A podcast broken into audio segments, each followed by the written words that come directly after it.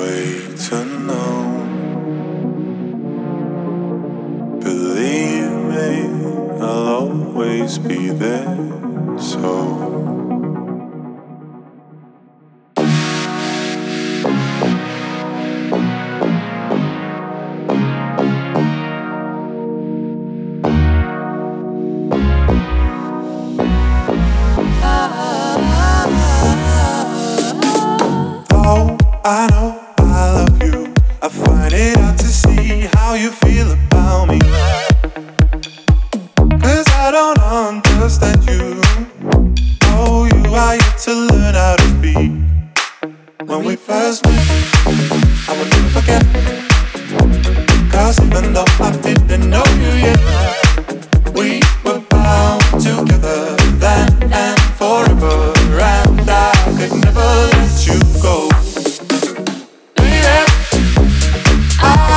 can't wait to know.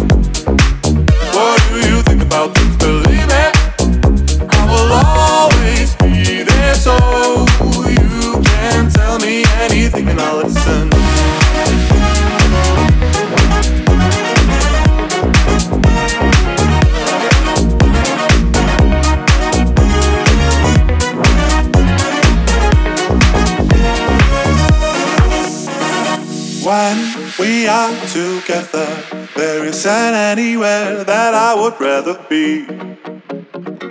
Three birds of a feather. I just hope you enjoy our company.